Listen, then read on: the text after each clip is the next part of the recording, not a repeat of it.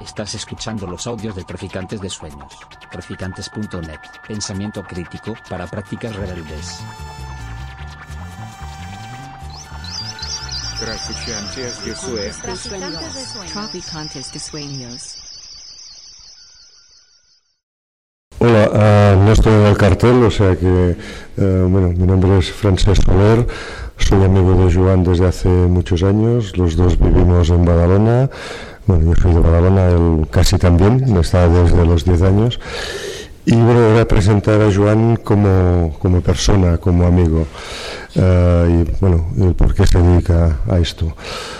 yo recuerdo, lo hablamos esta mañana, a Joan en el Instituto Albéniz de Badalona, que tú recordarás, eh, también es de Badalona. Eh, y bueno, yo soy algo mayor, yo tendría 17 años, él tendría 14, eh, estuvimos en diurno. Eh, quizá yo ya estaba más metido en líos, el comité de estudiantes que organizábamos las pintadas, las huelgas, las manifestaciones. Él era un crío de 13 o 14 años, eh, medio asustado de lo que pasaba por allí. Me comentaba que un día que vino la los grises, la policía a caballo delante del instituto, se, se quedó asustado. Pero bueno, eh, así. miedo a todo ello. Sí. Y bueno, sí, nos fuimos conociendo, fuimos coincidiendo a veces en distintos líos en que nos fuimos metiendo. Él acababa de empezar de botones en un banco, eh, luego ya se pasó a estudiar de noche porque tal. Luego, bueno, al final acabó estudiando historia contemporánea, o sea que sí. Y bueno, quizá cuando más coincidimos fue a raíz de que un amigo común me llamó y me preguntó si un hermano mío, mi hermano eh, Santi, Santi Solé, eh, siempre había estado mal de salud, eh, estaba bien para poder asesorar a Joan que estaba preparando su primer libro, La Alternativa Libertaria. Y entonces sí, quedamos un día con mi hermano, este otro amigo, nosotros, y luego ellos se fueron viendo, eh, bueno, el consundal no le supongo muchas cosas a mi hermano, eh, bueno, al final se hicieron amigos, eh, fueron...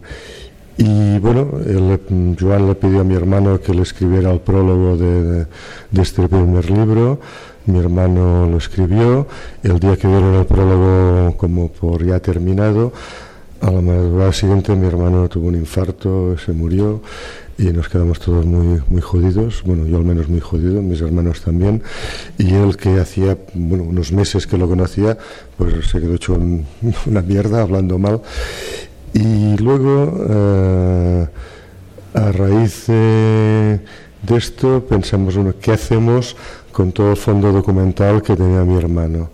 Y entonces un grupo de, no sé, 15 o 20 amigos en Badalona, montamos un centro de estudios, el SADAI, Centro de Estudios Antiautoritario y Libertario, cedai.org, que eh, tenemos una página web que según Joan es de la, la más visitada o de las más visitadas. Bueno, lo que pasa es que tiene dos, a dos periódicos de referencia de, de, toda la vida del anarquismo. Una es Solidaridad Obrera y el otro es Tierra y Libertad. Y eso, quieras o no, no deja de ser un texto de documentación, pero la gente que quiere coger la documentación, pues bueno, tiene que ir, entre comillas, al detalle y se baja lo que quiere y lo que le da la gana. En este sentido, a ver, eh, diríamos que es una página útil, pero tampoco somos lo más de lo más. Vamos. No, pero bueno, eh, al SEDAI eh, al final somos cuatro o cinco que nos reunimos de vez en cuando y hacemos algo. Hay unos cuantos más que nos dan un, un soporte económico para mantener la página web en funcionamiento. Eh, sí, presentaciones de libros y tal. Y bueno, lo que sí que hay aquí el, el coco de Joan es que cualquier cosa que colgamos, él hace la, escribe la presentación, lo cuelga y bueno, no, bueno, y bueno eh, supongo que aquí el compañero ya lo presentará más, pero bueno, Joan cuando terminó de estudiar historia contemporánea se planteó a, hacer el doctorado, la tesis doctoral. Al final se puso a, a trabajar tantos temas que la tesis la dejó aparcada y bueno, pues este que presentamos hoy es el tercer libro, ¿no? El cuarto. Y bueno, pues se dedica a esto. bueno, la suerte es que vive solo, no, no, tiene presiones familiares que hay que hacer esto, hay que hacer lo otro. Cuando se pone a hacer algo, eh, casi desaparece y, entonces se dedica exclusivamente. Solo tiene ventajas e inconvenientes. Sí. Y Sí, no, pero que cuando se mete en un tema se mete mucho y bueno, me decía que sí, que el libro este llega hasta, hasta el año 19, pero que tiene mucho material para seguir tres o cuatro años más. Eh, y bueno, a ver si será el siguiente libro. Bueno, el trabajo, lo hablábamos antes, es mucho trabajo de vaciado de, de, revistas, de documentación, y luego cuando ya lo tienes todo claro es ponerse a escribir, que bueno, que también es un trabajo, pero bueno, no. Y bueno, yo quería solo presentar esto uh, bueno, como, como, amigo, como, como persona. Uh, el día 8 de noviembre presentamos el libro en Badalona, donde somos, el 11 en Granollers, y bueno, y va habiendo más, estamos preparando alguna presentación más por Andalucía, por más sitios, en Barcelona. En el mundo mundial en general. sí. Vale, o sea que dejo que aquí pues presenten a Joan como... Lo que sí que me gustaría decir, que no lo ha dicho, pero bueno, Santi Soler y amigo, no sé si lo conocéis, fue uno de los militantes destacados del, del MIL. El MIL era el grupo que, que militaba Salvador Puchantí, sí, que... de Subranes y tal, y que, y que dieron también una gran diríamos, hicieron un recorrido teórico bastante importante. Él escribió en Ajo Blanco, escribió en Solidaridad Obrera, estamos hablando de los años de la transición. Escribió en Hermano Lobo, escribió También, sí, en pero bueno, de Escalerria. Correcto, sí. Eh, en Eguín, alguna cosa. Pero lo que quiero decir es que era una de aquellas personas que le gustaba que le gustaba militar, pero también teorizar y analizar, mm. y fue de aquellos que abrió una cierta brecha dentro del marxismo-leninismo hacia posiciones, diríamos, más, más antiautoritarias y, y filolibertarias, ¿no? sería un poco lo que... Y por eso en ese sentido es, es importante la, la sí. figura de, de Santi Sol. Y bueno, hablando de, del Grupo Mil, en febrero, en marzo próximo hará 50 años del asesinato de Salvador Puigdemont y bueno, se supone, se supone que se organizarán distintos actos y bueno, 50 años ya, ya son muchos. Sí, ya, de hecho, uno ya. de los actos iniciales que el CEDAY hicimos fue a los 25 años de la muerte de Salvador Puigdemont, que Santi Soler en aquel momento estaba, estaba y, y, bueno, fue un acto masivo en Badalona y que, y que, bueno, que tuvo, que tuvo su, su eco y eso también nos dio a pensar de que, de que bueno de que era necesario eh, bueno pues dar memoria a todo, a todo aquello que, que había ocurrido ¿no? bueno, ya... ya. bueno dejo que, sí, te toca. se te toca presentar a, a Joan como sí, sí, no, sí. sí, sí bueno pues buenas tardes lo primero es agradecerle a Joan que me llamara para, para presentar este libro y eso siempre agradecer porque te permite acercarte con más interés o con más motivación, una motivación extra al libro que sin duda lo hubiéramos conocido, pero el hecho de presentarlo nos obliga a profundizar mucho más en él, ¿no? Eh, y también agradecerle al espacio Traficantes de Sueños que nos acoja y tal, ¿no? Han estado amables y, sí. Recibido la, bueno, muy bien. Bueno, pues eh, Joan, bueno, somos amigos, eh, compañeros de sindicalismo y, de algunas intervenciones públicas y tal, ¿no? Eh, es miembro del colectivo CEDAL. CEDAL es, como ya ha comentado el compañero anterior, el Centro de Documentación Anti, Antiautoritario y Libertario, fundado en el año 2000. Este colectivo se dedica de forma principal a la difusión de la memoria libertaria y antiautoritaria en el Estado español a lo largo de diferentes épocas. Y bueno, a destacar su importante fondo de cabeceras básicas de periódicos eh, para el conocimiento de historia del anarquismo español, como son Solidaridad Obrera, Cataluña, Tierra y Libertad, Presencia, Frente Libertario, etcétera. O sea que digamos que es un centro eh, importante y, bueno, ha sido el autor, digamos, el editor de, de este libro que tenemos aquí. Lo tenéis ahí. Bien, Joan es militante de la CNT de los primeros años del, posfranquismo. Posteriormente, en aquella decisión que se produjo en el anarcosindicalismo en el año 79, 1979, se inclinó por la opción de lo que luego fue la, Confederación General del Trabajo y ahí sigue hasta la actualidad. Incluso en los inicios del año 2000 fue secretario general de la Federación Local de Barcelona, participando activamente en todos los debates que se iban produciendo en las diferentes familias libertarias que componían esta organización. Como ya se ha comentado también, licenciado en Historia Contemporánea por la Universidad de Barcelona y ahí pues sintió ya ese impulso primero por la investigación sobre el imaginario libertario y haciéndose eco de que realmente esta ideología, este, esta filosofía, pues es ninguneada por la historia, se nos niega a la mayoría de la población, a la sociedad en su conjunto, las aportaciones, la historia, los personajes, los acontecimientos, las organizaciones que han formado parte de, de este mundo libertario y del anarquismo. ¿no? Por tanto, digamos que esa labor primera de investigación eh, fue la que le motivó para, para profundizar y, hacer el primer libro del año 1999, La Alternativa Libertaria, Cataluña 1976-1979.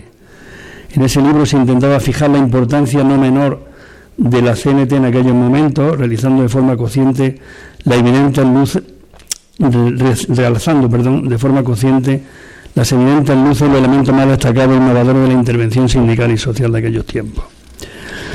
En ese ánimo de ir recuperando historia y de ir recuperando ideas y de ir recuperando organizaciones, el, siguiente libro, eh, escrito en, catalán en este caso, Inicio de un sindicalista libertario, Joan Peiró, en Badalona, del año 1905 a 1920 y este libro está publicado en, en el 2005.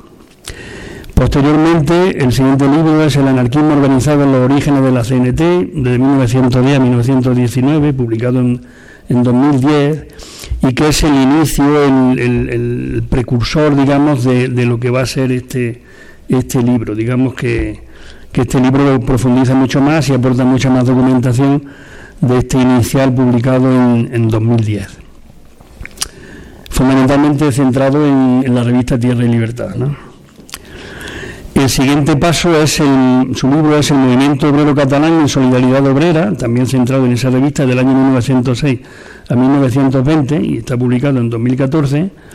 Pero bueno, y finalmente nos centramos ya en este último trabajo, este último estudio investigativo en las federaciones regionales anarquistas en España, de 1912 a 1919, el anarquismo, el anarquismo organizado anterior a la FAI, a la Federación Anarquista Ibérica, y como veis está publicado este mismo año hace poquito, hace unos meses. Bueno, queremos decir con eso que es una persona comprometida con la idea, comprometida con, con el anarquismo, comprometida con el movimiento libertario y con ganas de, que, de recuperar personas, ideas y comprometerse con el pasado y con y sobre todo con que en el futuro no se pierda esta gran filosofía como es el anarquismo. ¿no? Eh, siempre, digo, siempre presentar un libro de anarquismo es algo que nos tiene que sentir y hacer sentir orgullosos porque, vuelvo a repetir, el anarquismo está denostado, el anarquismo está eh, manipulado, el anarquismo está criminalizado en muchísimos casos hablamos siempre de anarquismo violento, de anarquismo eh, terrorismo, terrorista, etcétera, y sin embargo el anarquismo no tiene nada que ver con eso. El anarquismo es la gran filosofía de, mm, que ha sido capaz de, de crear el ser humano como modelo de sociedad, como modelo de, de, pensamiento y de relaciones humanas absolutamente honesta, absolutamente ética, aspirando siempre a un mundo mejor, a un mundo de solidaridad, a un mundo de apoyo mutuo, un mundo de, realmente de, felicidad ¿no? y de libertad. Por tanto, es de agradecer que, haya personas que se dediquen ahí resaltando y ensalzando todo lo que ha significado esta gran filosofía a lo largo de, los siglos y de los tiempos. ¿no? Ayer mismo estábamos aquí presentando también otro libro de, del anarquismo, en este caso era sobre Zaragoza y, y e historias de vida de, de diferentes personas que sufrieron la represión y sufrieron el exilio. Y digamos que este es un paso más, otro libro más, en el que estamos incidiendo en la recuperación y la necesidad de que, de que este legado no se pierda, sino que todo lo contrario nos sirva de modelo y, aprendamos y saquemos lecciones para, para el futuro.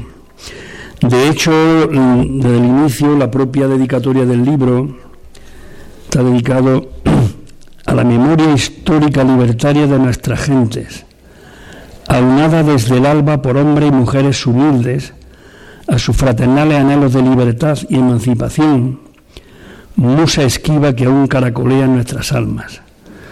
Es decir, lo grandioso del anarquismo no son tanto las figuras relevantes que han llegado a la historia, que han ah, eh, ocupado los grandes espacios, los grandes titulares, sino que lo grandioso del anarquismo es esa inmensa cantidad de personas anónimas que día a día se jugaron la vida, dieron lo mejor de ellas mismas por, por configurar esa sociedad a la que aspiraban, esa revolución, revolución social que en un momento determinado se produjo en este país en, en aquellos años de, de la guerra civil. Entonces, recuperar esa historia, como digo, es absolutamente necesario. Y centrándonos ya en, en el texto, Claro, el anarquismo como movimiento, como pensamiento se produce en, el siglo XIX y nos llegan las primeras ramificaciones, por supuesto, a nuestro país, con personajes como Fanel y, representantes de la, de la Internacional, de la Asociación Internacional de Trabajadores. Por tanto, las ideas van fraguando y van, van encajando con el pensamiento. Eh, de los trabajadores, campesinos, etcétera, de, nuestro país.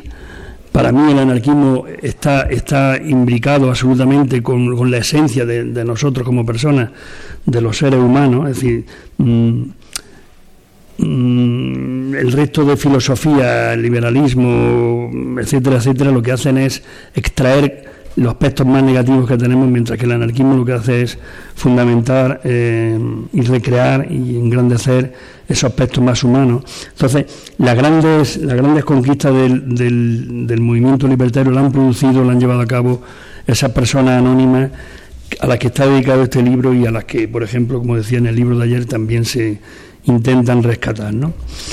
Entonces, eh, sobrevolando un poquito sobre esos orígenes a finales del siglo XIX, y principios del siglo XX, donde el anarquismo entra a jugar con, con el sindicalismo y así surge la CNT, 1910, etcétera. Este libro, sin embargo, está centrado en una de las, eh, como dice en el prólogo Joan Rebel, no sé si es Rebel o Rebel, Rebel eh, hay un cierto vacío investigador de las organizaciones previas a la FAI de 1927 existen huellas débiles en la historia del anarquismo y una de ellas es esta historia que aquí se cuenta, que es la historia de las federaciones regionales anarquistas en ese periodo de 1912 a 1919. Hay, una contextualización de esos primeros orígenes, de esas primeras federaciones regionales, y a partir de ahí se profundiza muy mucho, con un trabajo muy meticuloso, muy, muy impresionante de recopilación de datos, de acontecimientos, etcétera, en, lo que fueron esas federaciones regionales, qué grupos las componían, cuál era la contabilidad, qué, periódicos se editaban, porque digamos el trabajo fundamental era que era un anarquismo de propaganda, un anarquismo propagandístico de las ideas porque se trataba de que llegara a todos los confines de, en este caso, la, sociedad española. Y, bueno, esas federaciones regionales se centra en el trabajo hasta, 1919, que es cuando clausuran Tierra y Libertad, que era un poco el vocero, el periódico que recogía el máximo de, comunicaciones de, esta, de estas federaciones, de estos grupos anarquistas. Ya tiene en mente y tiene recogido material suficiente como, seguramente para, para en poco emprender el siguiente tramo, que sería estas federaciones cómo evolucionan hasta 1923, que es cuando empieza la dictadura de Primo de Rivera y, por tanto entre este primer tramo y ese segundo tramo pues se dispondrá de un enorme material absolutamente documentado para que nos sirva de, lectura y de, consulta futura para hacernos idea de lo que significó el anarquismo en estas tierras. ¿no? Posteriormente, bueno, en el 27 surge ya la primera Federación Anarquista Ibérica como movimiento específico y, digamos que eso ya forma parte de otros derroteros.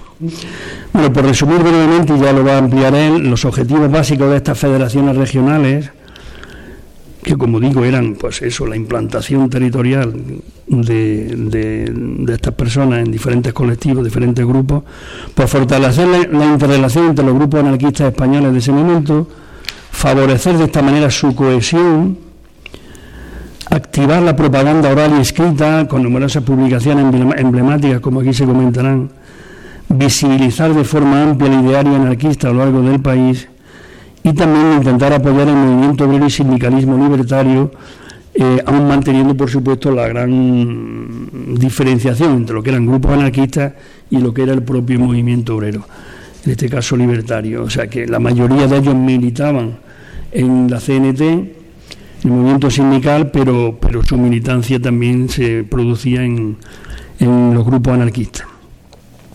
Pues nada, lo único que cabe ya es felicitarte por este inmenso trabajo recopilatorio, de análisis, de documentación.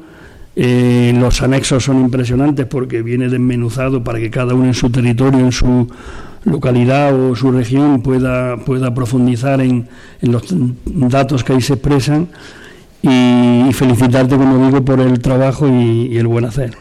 Pues muchas gracias. ¿Me puedo ir ya? Ya te puedo ir.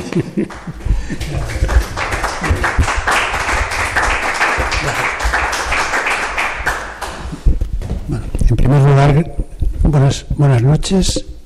Gracias a Frances Solé y gracias también a, Jacinto Ceacero que, que, bueno, que ha hecho una, una síntesis bueno, agradable del trabajo que, bueno, que, agradezco. Empezaré con, para, para, que quede claro la importancia y el por qué se habla de, de, la, de, esta parte como una de las huellas débiles del anarquismo organizado. ¿no?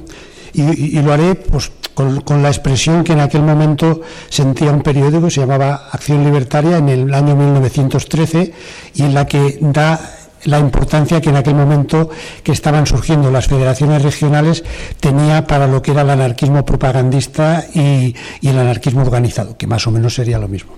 Empiezo. Dice, se ha iniciado entre los compañeros españoles una buena tendencia, la de cohesionar los grupos constituidos a base de federaciones regionales. Nos place sobremanera este hecho federalistas nosotros tenemos francamente que ver con simpatía el que los anarquistas se organicen libremente en ese sentido. Cada región de España tiene sus características, sus condiciones sociales y económicas y nadie mejor que los compañeros que viven en ellos sabrán sacar partido de esas circunstancias y entenderse para impulsar la propaganda. Las Vascongadas y Valencia ya están en pie.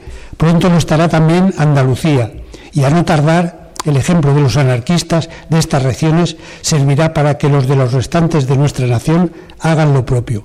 Así, agrupándose de esa forma, los camaradas harán honor a nuestros principios federalistas y descentralizadores, demostrando a la vez en el terreno práctico que la organización bien entendida parte de abajo arriba, de lo simple a lo compuesto, exenta totalmente de autoritarismos y reglamentaciones castradoras, Llevada a cabo la constitución de las federaciones regionales de que hablamos, será ocasión entonces de estudiar la, conveniencia de establecer entre todos un pacto nacional. Ya se habla de ello por algunos, pero la cosa aún parece prematura. Los anarquistas españoles, pues, rehacen sus fuerzas y tienden a afirmar su personalidad es un buen fenómeno. Ya era hora de salir de la postración en que estábamos sumidos por lo que respecta a actuar desembarazadamente dentro de nuestro propio terreno. yo pienso que es, eh, tengo más escritos al respecto, pero en el fondo lo que expresa esta primera información es, por un lado, que las federaciones regionales se inician, empiezan, empiezan además con un pie y con, con ilusión, y que además está intentando superar un, elemento que era importante, que era la dificultad de poder cohesionar a, los grupos anarquistas que existían, que existían por cierto muchos, pero que no había manera de darles aquella cohesión.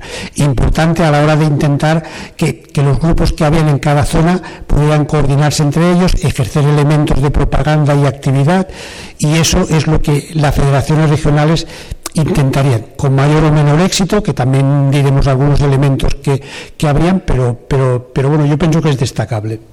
En todo caso, siguiendo un poco la, la argumentación, sí que me gustaría dar aquello que, es, que forma parte de los, de los elementos nucleadores de las, de las principales, de las federaciones regionales cuando se crean.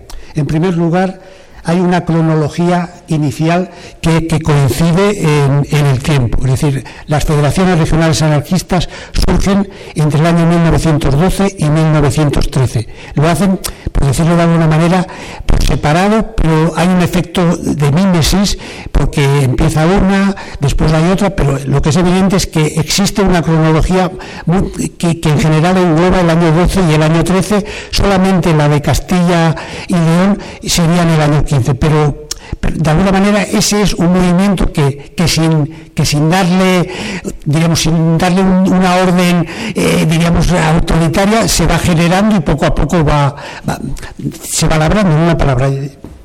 En segundo lugar, tendríamos que hablar que hay una metodología a la hora de, hacer las federaciones regionales muy parecida. Es decir, acostumbra a ocurrir que un, grupo anarquista conocido de, la región en la cual, eh, está vinculado llama a los otros grupos anarquistas a unas reuniones para intentar hacer esas federaciones regionales y a partir de ahí se inicia el proceso de, cohesión más o menos de las federaciones.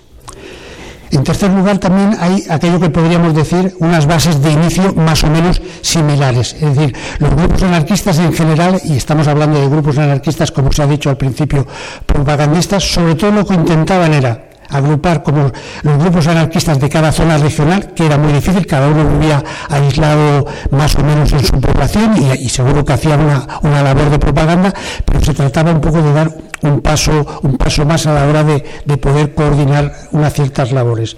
Asimismo, también se, se, trataba de visibilizar la ideología anarquista a través de la propaganda y a partir de ahí se hicieron excursiones de propaganda, sobre todo hay dos que son las más importantes, una en el País Vasco y otra en la Comunidad Valenciana que, agruparon a, muchos, a muchas poblaciones y en los cuales se hizo, eh, fue, fue destacable. En los otros lugares, probablemente, por ejemplo en Andalucía, que es donde más grupos anarquistas existían, igual no hubo esas giras, pero en cambio sí que había ya una, una una actividad más o menos eh, usual a la hora de que eh, se hicieran mítines anarquistas y tal. Pero como federación regional no hubo una excursión de aquellas a lo grande, ¿no? por, por, decirlo, por decirlo claramente.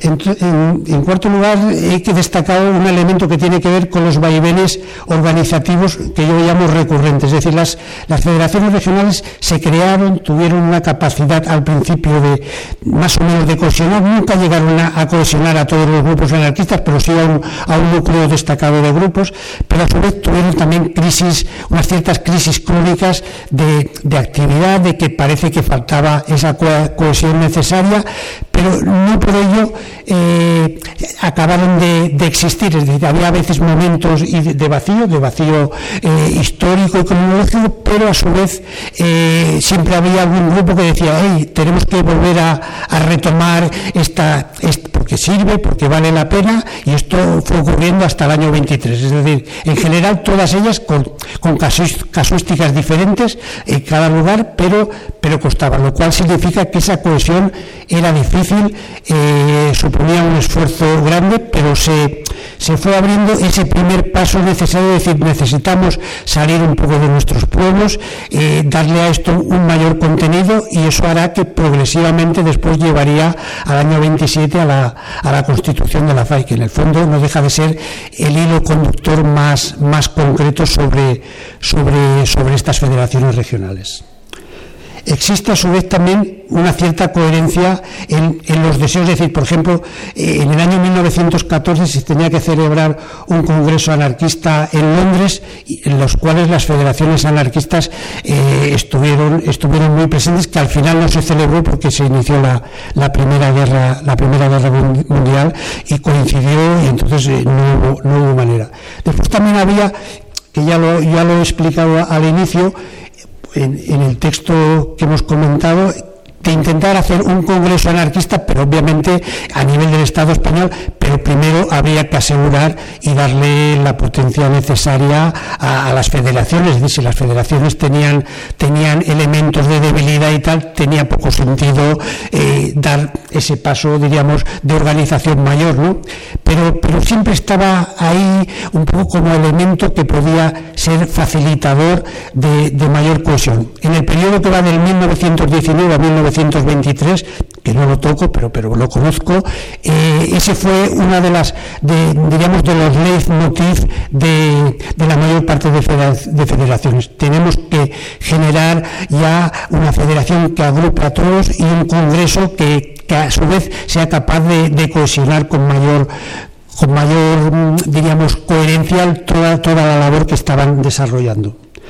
Otra cosa que hay que decir también que durante este periodo no existieron grandes diferencias ideológicas entre lo que son los grupos anarquistas y su, manera de entender cómo tenían que, caminar las federaciones regionales. Es decir, en este sentido, igual que en el 19 al 23 sí que hay elementos diferenciadores sobre dentro de, lo que es el, debate de ideas anarquistas por, tiene que ir en un sentido o en otro. Durante esta fase yo diría que en general apenas, apenas existe diferencias de, de criterio importantes.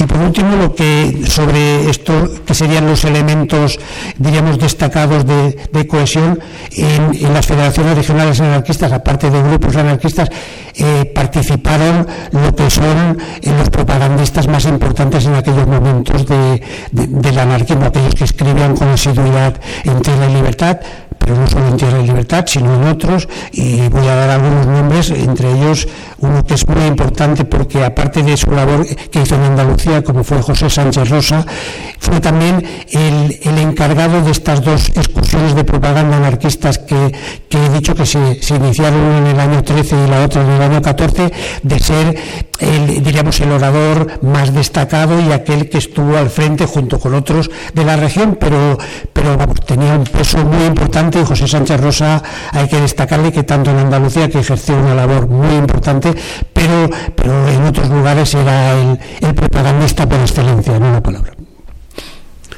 Ese sería más o menos lo, que, lo que podríamos decir los elementos cohesionadores. Después, podríamos ir a, lo que serían eh, por cada federación regional y dar sobre ellos algunos apuntes concretos que los podría dar, pero yo creo, a ver, eh, ya lo he dicho al principio, pero en todo caso me centraré en, en cuatro. Podría, pero puedo ser un poco pesadete y tampoco quiero ser pesado para, para vosotros. En todo caso, si después queréis, queréis alguna intervención sobre alguna zona concreta, sin ningún problema, porque el libro está estructurado precisamente en las zonas, eh, cada una, y lo hago por orden alfabético, sin darle mayor importancia a ninguna de entrada. Y lo hago por orden alfabético, más allá de que yo sé que algunas tienen mayor importancia que otras por su cronología.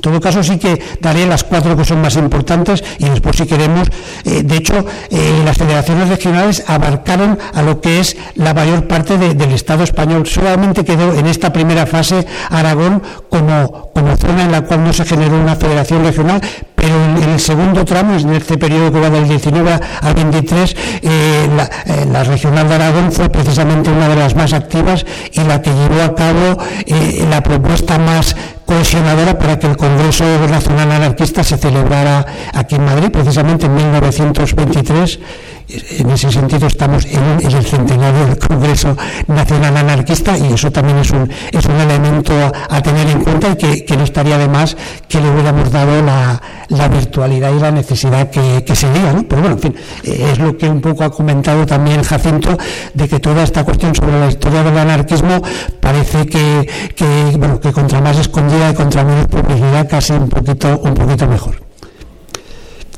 Empezaré por Andalucía, que es la que por orden de, alfabético toca. Andalucía es probablemente la, la zona regional donde los grupos anarquistas, tanto en número como en poblaciones es mayor. Sin duda alguna, es, eh, a grandes rasgos es la que, la, y además en poblaciones que, que tú puedes decir, pero ¿cómo puede ser que en un pueblecito tan pequeño hubiera ese grupo anarquista? Pues bueno, pues existía.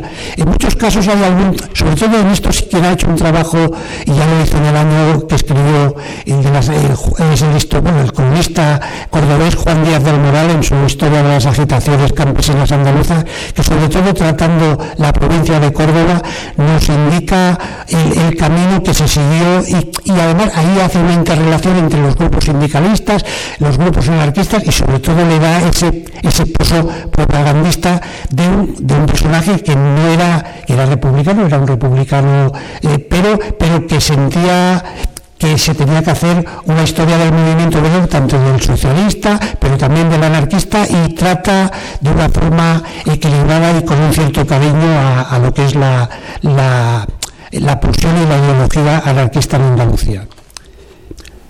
También, aparte de las provincias ya un poco concretando de Almería y Granada, que son las que menos están vinculadas a lo que sería el, ámbito general, las otras con mayores o menores, eh, diríamos, por poner, porque bueno, lo he estudiado, tanto Sevilla como Cádiz siempre estuvieron un pelo, un pelo a la vanguardia, pero eh, durante este periodo, tanto Huelva como Córdoba, Jaén y Málaga estarían eh, en ese nivel intermedio. Y ya en el tercer nivel, diríamos, de, insuficiente descarado, pues estarían, estarían, como he comentado, Almería y Granada.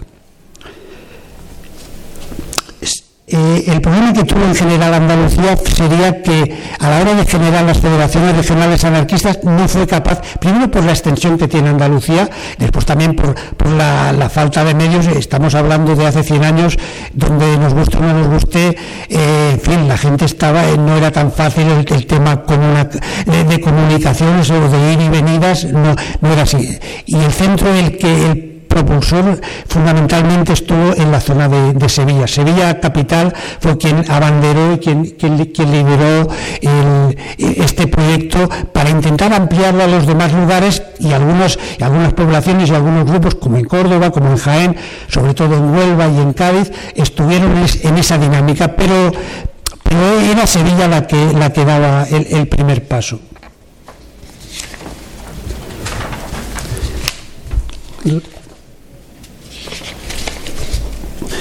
La segunda comunidad sería Cataluña, que probablemente Cataluña sería la que, la que tuvo el pozo más más claro a la hora de, definir de que era importante las federaciones regionales, si bien no fueron las primeras federaciones regionales, pero sí fueron las que más aguantaron, la que en momentos de debilidad a través de Tierra y Libertad les decían a, las otras federaciones aguantar porque este es un proyecto que tiene sentido, que vale la pena y que más allá de, momentos de decaimiento es importante seguir avanzando.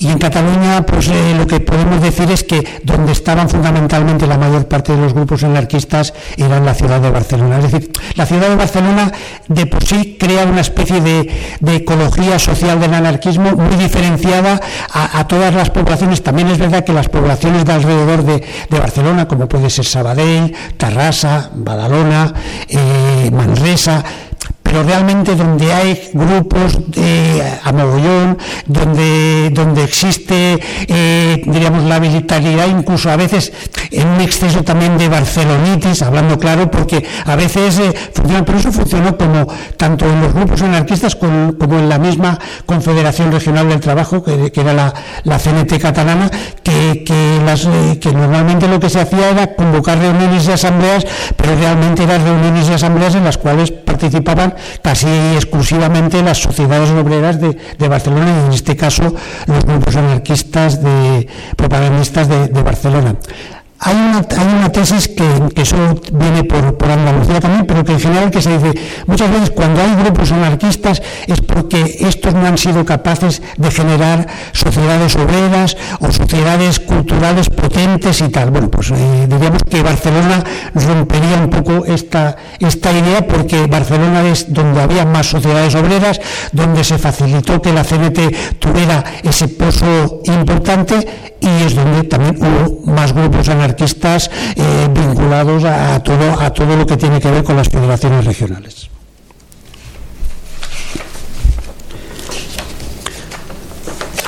Iremos ahora a lo que sería la, la del País Vasco, que creo que la del País Vasco es la que la, del País Vasco inicia, inicia el proceso de las federaciones regionales a finales de 1912, da, da el primer paso y, es la que la que juega de, avanzadilla, es decir, es la que la que en cierta manera nos, nos y les dice incluso a, los demás grupos, oye, eh, mojaros, implicaros, porque esto, esto va en serio y, y vale la pena.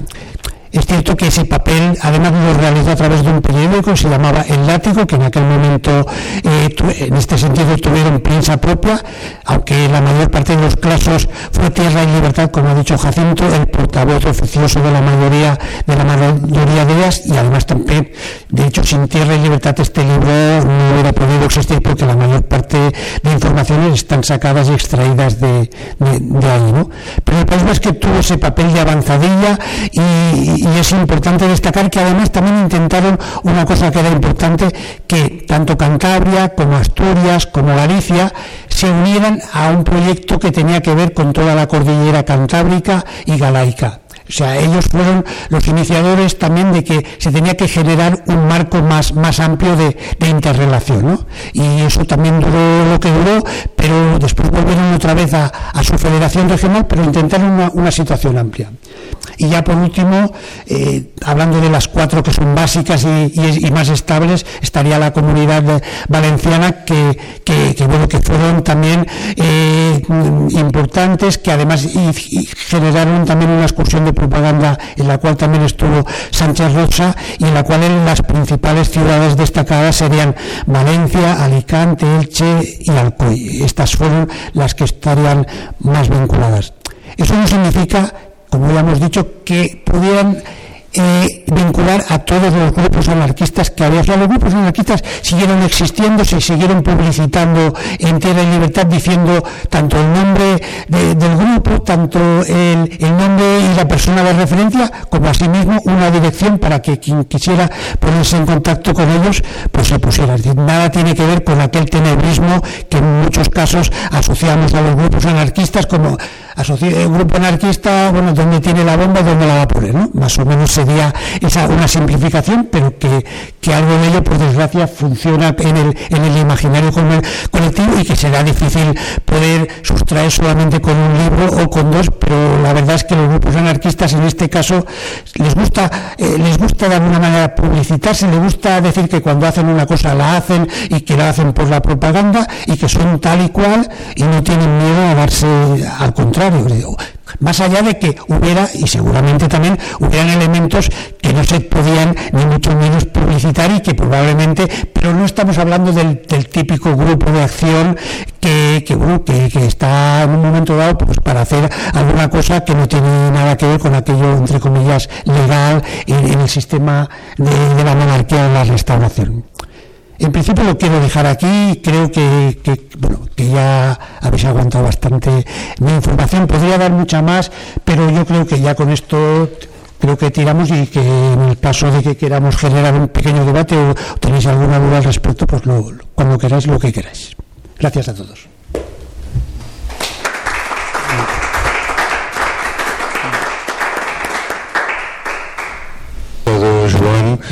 Es que hace un rato hemos estado donde hubo el, el Congreso primero del año 23, creo que era. Eh, bueno, todos habíamos estado tomando un café, una cerveza en el Barbieri, que está aquí al lado. Es donde se hizo el. Ahí se hizo el Congreso. ¿Dónde fue? ¿Dónde? En el, en el Bar Barbieri, el Café Barbieri. El Café Barbieri, que está. Sí, te, digo la dirección porque hoy hemos ido esta tarde, lo que pasa es que no, me he querido, no me he querido enrollar. Sí, Correcto, Sí, es, sí, sí. esa, esa. Y Y, ahí bueno. vieron el, ahí estuvo en el meeting Soledad Gustavo, estuvo José Sánchez Rosa. Sí, sí, no, estuvieron. eh, lo que pasa es eso que esto forma parte del 19 al 23, que si queréis me extiendo, pero vamos, que tampoco, tampoco vale la pena. No, pero como has citado que hubo este primer congreso... sí, pero ¿no? sí, sí. pues, No, y antes lo hemos fue- hablado, fue, pero- fue aquí al lado, o sea que... Lo que pasa es que no quería que hubiera una deserción masiva y he pensado, para un poquito, ¿eh? y, y- y ya, y ya te enrollarás ¿eh? otra vez sobre estas cuestiones.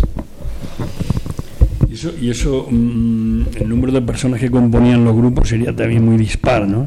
Sí, sí, muy dispar y en general eh, los que han analizado este tema de los grupos de afinidad anarquista acostumbran a decir que, a- que eran efímeros, concretamente hay un historiador que sobre la prensa que ha hecho una tesis doctoral importante, que solo conocéis, que es Francisco Madrid, Paco Madrid, que, que que él los califica como grupos efímeros y, y por lo tanto, en parte, eh, eh, el problema que yo he comentado de la fragilidad, de que las federaciones regionales se cohesionaran y tal, tiene que ver un poco con que algunos grupos duraban poquito y entonces, claro, eso es difícil eh, generar una, una federación con una cierta estabilidad, pero, pero había otros grupos que en cambio duraron mucho, en concreto ya que seguimos con Madrid, es importante destacar el grupo que se llamaba Los Iguales, donde estaba Mauro Bajatierra, que era, que era uno de los anarquistas eh, más conocidos aquí en Madrid y durante este periodo hicieron una serie de, hojas y boletines que las enviaban a- al resto del Estado y que, y que les daba un pozo importante. Mauro Bajatierra, precisamente antes hemos hablado, Julián Madillo, que es un historiador que, que está haciendo un buen trabajo, ah, tiene una biografía sobre Mauro Bajatierra que es, que es importante. No toca porque este tema Julián pues no lo ha tocado, pero, pero reclama la, la importancia que tuvo tanto él como el grupo como el grupo este de los, de los iguales y este tuvo un recorrido amplio en el tiempo. Se fundó más o menos en el año 1912 y duró casi, bueno, pues más o menos hasta el 22 o 23, ¿no? Sí, tuvo periodos de mayor, de, de menor de menor de menor actividad pero pero fue uno de aquellos es por decir un poco la, la, la diferencia entre algunos grupos efímeros y algunos que tenían voluntad de permanencia. Hay otros por ejemplo en la línea de la Concepción ahora por te la hablo de nombre se llama hay un grupo que se llama al buen fin la buena causa bueno, pues este duró durante tiempo, bastante tiempo. Algunos de ellos escribían también artículos en, el periódico Tierra y Libertad. En fin, de eso no. Eh, que hay, hay una casuística muy, muy diferenciada y, sobre lo que tú me comentas, pues el número no acostumbraba a ser muy, grande y- y la vinculación pues acostumbraba a ser aquello que se podría llamar como la afinidad en términos de ideas o también probablemente de, amistad o de objetivos a, a realizar. Cultura, eh, ideología, eh, sindicalismo. Es importante que la mayoría de ellos, que cual no he hecho hincapié, Jacinto sí que lo ha hecho, pero la mayoría de ellos estaban muy vinculados a, a los a lo que sería el sindicalismo de orientación libertaria, es decir, Eleuterio Quintanilla, Quilino Gómez, José Sánchez Rosa, Mauro Bajatierra, Tomás Herreros, en fin, estoy hablando más o menos de aquellos que son los más los más conocidos y que, y que destacaron y que destacaron enormemente. O sea, la vinculación, o sea, ellos querían tener como grupos anarquistas un, un espacio que es el espacio de la ideología, de la propaganda, pero ni mucho menos olvidaban que lo importante que era, porque muchos de ellos estaban y militaban en el movimiento obrero y eran figuras destacadas del movimiento obrero. Sí, sí, eso sí. Bueno, y luego seguramente los, los grandes debates de la época, como por ejemplo participar o no en la Primera Guerra Mundial, o sea, el tema del pacifismo, antimilitarismo o no, que se polarizaron los grandes pensadores anarquistas en torno a participar o no, o la propia eh, análisis o valoración tal de la Revolución Rusa, seguramente todos esos debates estarían estarían en, en- en el objeto de trabajo de estos grupos, ¿no? Sí, bueno, ahora me has- son dos, dos de los de los temas que, que fueron que fueron importantes. En concreto, el tema que me comentas de la Primera Guerra Mundial y y, y la división la división fundamentalmente la, la generó quien era el, el, el intelectual orgánico por excelencia que era Kropotkin. Kropotkin en aquel momento optó porque había que apoyar a una de las zonas combatientes y algunos periódicos y, pensadores, digamos, dentro del anarquismo español, minoritarios, porque realmente el, tema fue minoritario, apoyaron esa idea. Pero lo que son las federaciones regionales, lo que es la mayor parte de la prensa anarquista, estuvieron en contra de, dar eh, valoraciones favorables a, participar o dar, o dar eh, diríamos, anhelos, más allá de que algunos pudieran estar más a favor o no de, de la opción, diríamos, aliada en la que Francia y Bélgica eran, eran los elementos referentes, pero, pero como anarquistas pensaban que ellos no se tenían que posicionar y además eh, dijeron concretamente que, que Kropotkin estaba haciendo un, gran daño a lo que era, diríamos, la, la ideología libertaria en el sentido de ese antimilitarismo de, del cual, del cual presumía en general el anarquismo. En el, tema de la Revolución Rusa la cosa fue diferente. Ahí sí que hubo una unanimidad de inicio, porque la Revolución Rusa cumplía muchas de las expectativas de, los grupos anarquistas. Y de hecho, se puede decir que en España los que dieron mayor capacidad de, propaganda y, de, y de dar visibilidad a la Revolución Rusa fue fue el anarquismo eh, propagandista y las federaciones regionales. Eso se iría acabando en la fase que va del 19 al 23, cuando la revolución rusa ya empieza y, los que van cogiendo el poder, por decir algo, la élite gobernante, que serían los bolcheviques, pues empieza a ver lo que es la, la represión hacia las otras tendencias revolucionarias, entre las cuales estaba también el el anarquismo. Pero bueno, el anarquismo estuvo durante muchos años, desde el 17, en el 19, por ejemplo, en el Congreso de la CNT también. Lo que pasa es que en el 23 ya ese tipo de elementos ya estaba dando, como decimos, no, a ver, no podemos darle... Eh, eh, argumentos a lo que es la derecha y la burguesía criticando la revolución rusa, pero ya había grandes fallos y sobre todo había una represión sobre el anarquismo con muertos y muchos de muchos prisioneros, vamos, una palabra, pero no solo el anarquismo, los socialistas revolucionarios, en fin, eh, las tendencias de izquierda, algunas tendencias de izquierda eh, fueron bueno, fueron maltratadas y reprimidas, vamos, es así.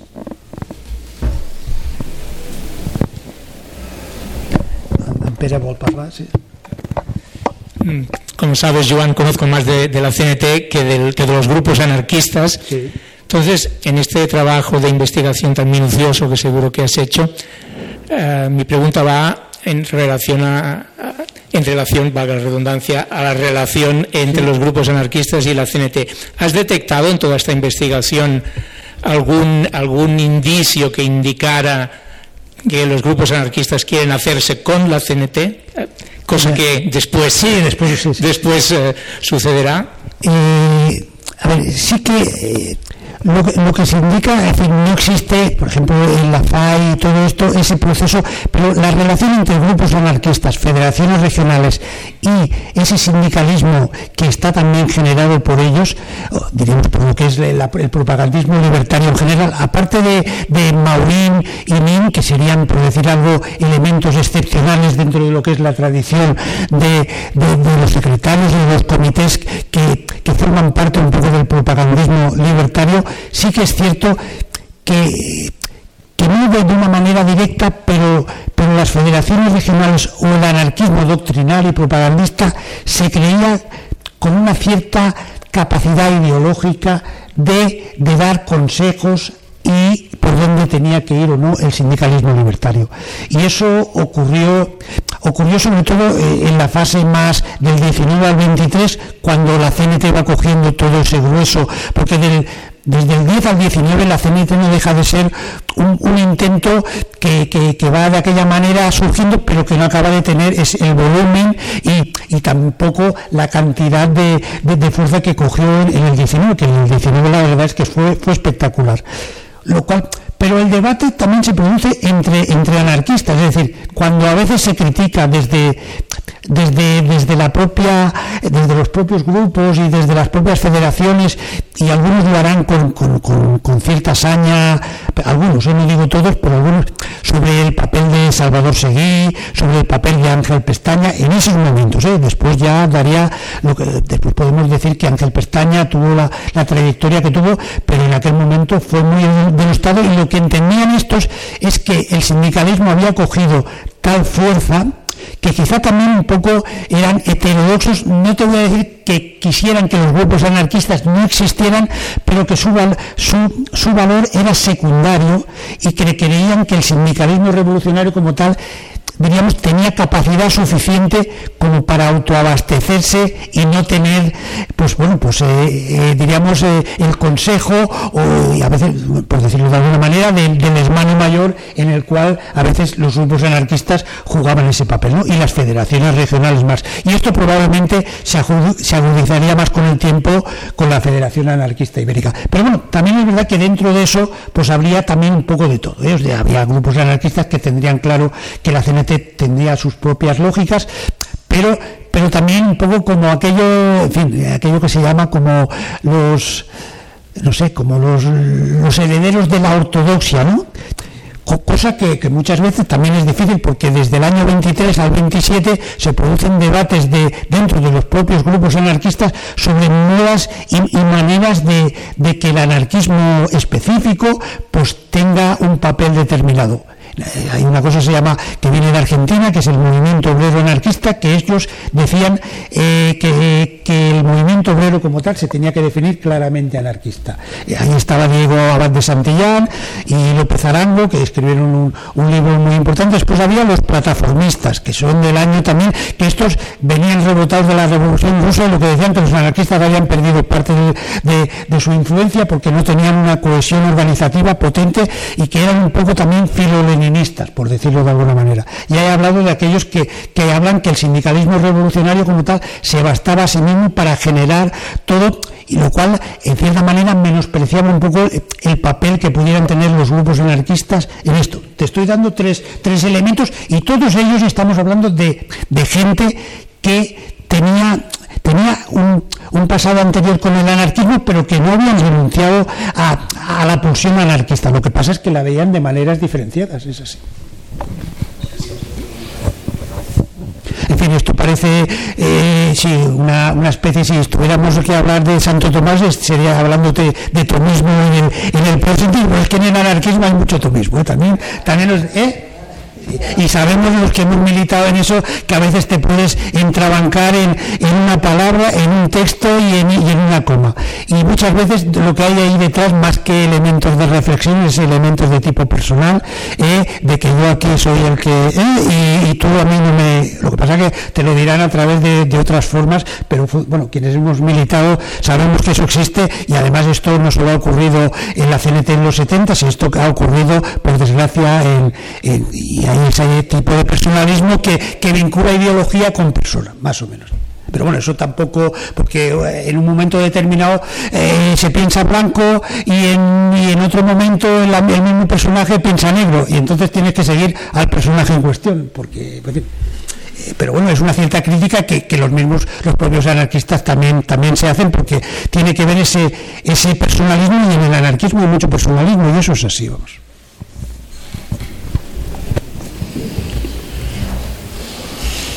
Bueno, no sé, imagino que estáis un poco cansados ya de tanto tomismo, pero, pero bueno, lo que, me, en fin, yo sé que, que, esta cuestión es minoritaria, que no forma parte de lo que es el tronco eh, básico o más importante de, de, del anarquismo entendido como lo que, es decir, es que es el sindicalismo revolucionario y aquello que tiene que ver con la CNT, y en un momento dado sobre estas cuestiones de, del anarquismo organizado, pues hay todo lo que tiene que ver con la FAI, que parece que con la FAI empezar a esto, pero no es verdad, tampoco he querido ir mucho más para atrás, porque entonces ya sí que me, me dispararíais con, con, balines y tampoco quiero, pero bueno, que esto empieza, esto empieza en el siglo XIX, en una palabra, el tema de los grupos anarquistas y todo esto. Y sobre todo gracias por aguantarme, que, que bueno, venga. Pues ¿Acabamos ya? ¿Sí, no? Sí, ¿no? Vale. Venga, vale, gracias. Gracias a vosotros.